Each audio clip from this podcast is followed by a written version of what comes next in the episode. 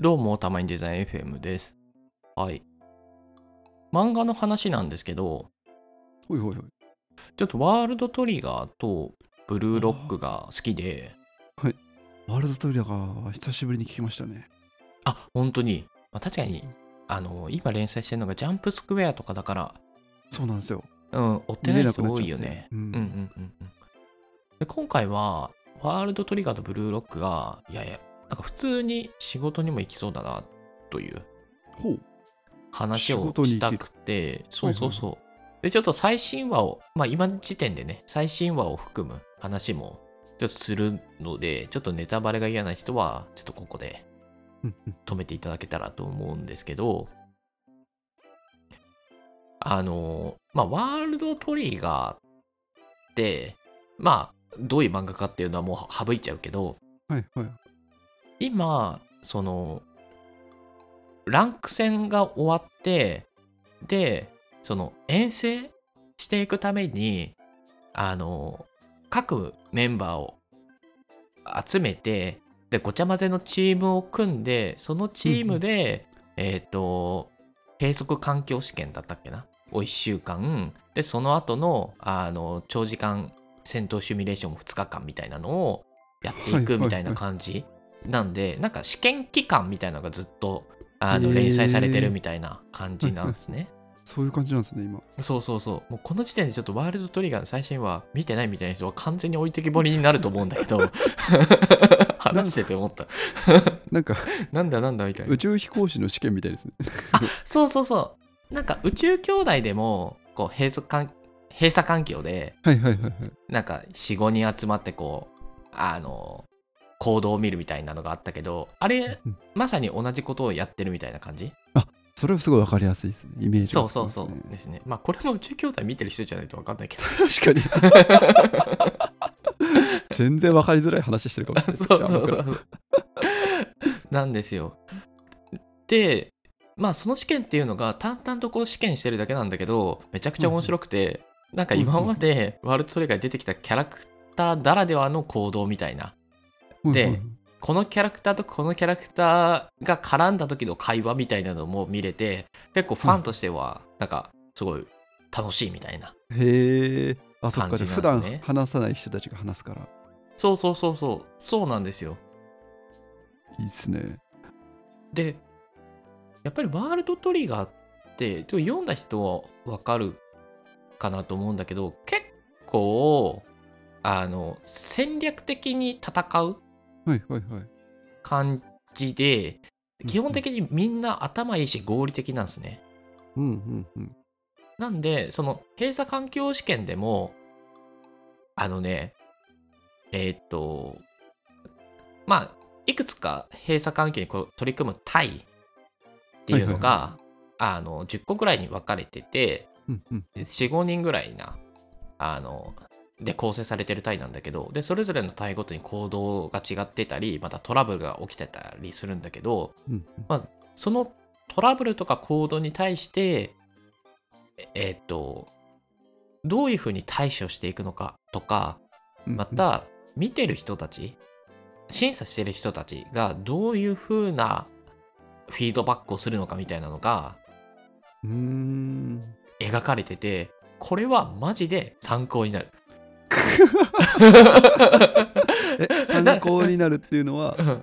え例えば例えばトラブルが起きた時にはいはい。えなんでそれ早く言わないんですかみたいな風にこうメンバーがあの問い詰める場面があるんだけど、その時点で見てる人からあの減点、まあ、ポイント制みたいな感じになってるんだけど減点のフィードバックが来るね。はいはい。えなんなんでかっていうといやい今はもうすぐにその問題に取り掛からないといけないから問い詰める時間があ問い詰める時間が惜しいと。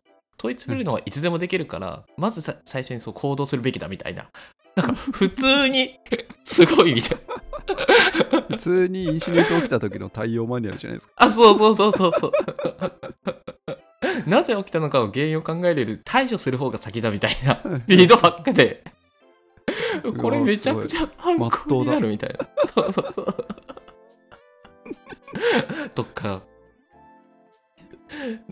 なんでこうキャラクター一人一人の行動とかに関してのフィードバックっていうのが普通に仕事に行きそうだなと思いながら最近面白く読んでますと。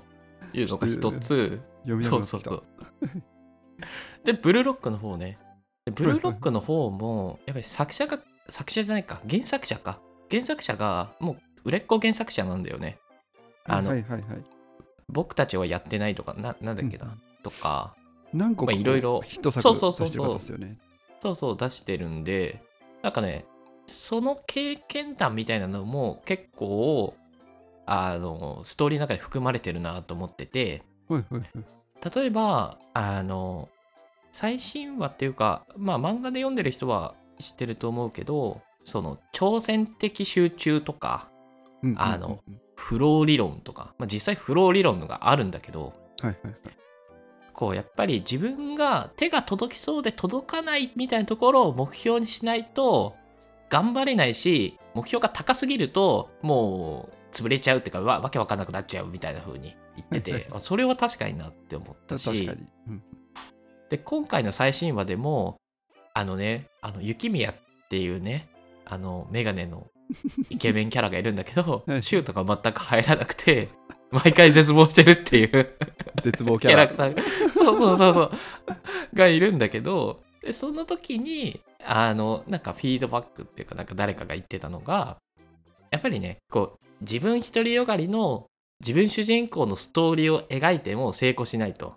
だから、はいはいはい。あー言ってましたね。そうそうそううそう言ってたでしょ。見てる人たちがそれぞれこうあの描いてる理想がクロスしてる地点っていうのを目指すべきだっていう風にんはいはいはい。言ってたし、しその入らなかったシュートなぜ入らなかったの？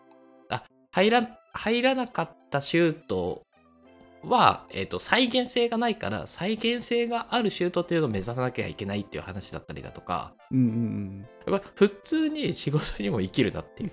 なるほどねみたいな。確かに再現性ないといけないしこう需要と供給がマッチしてないとこう独りよがりでねこうデザインとかいろんなもの作っても仕方ないよねとかなんかね、うんうん。置き換えて考えられることがすごく多くていやこの2つは結構いいなと思いながら読んでますね。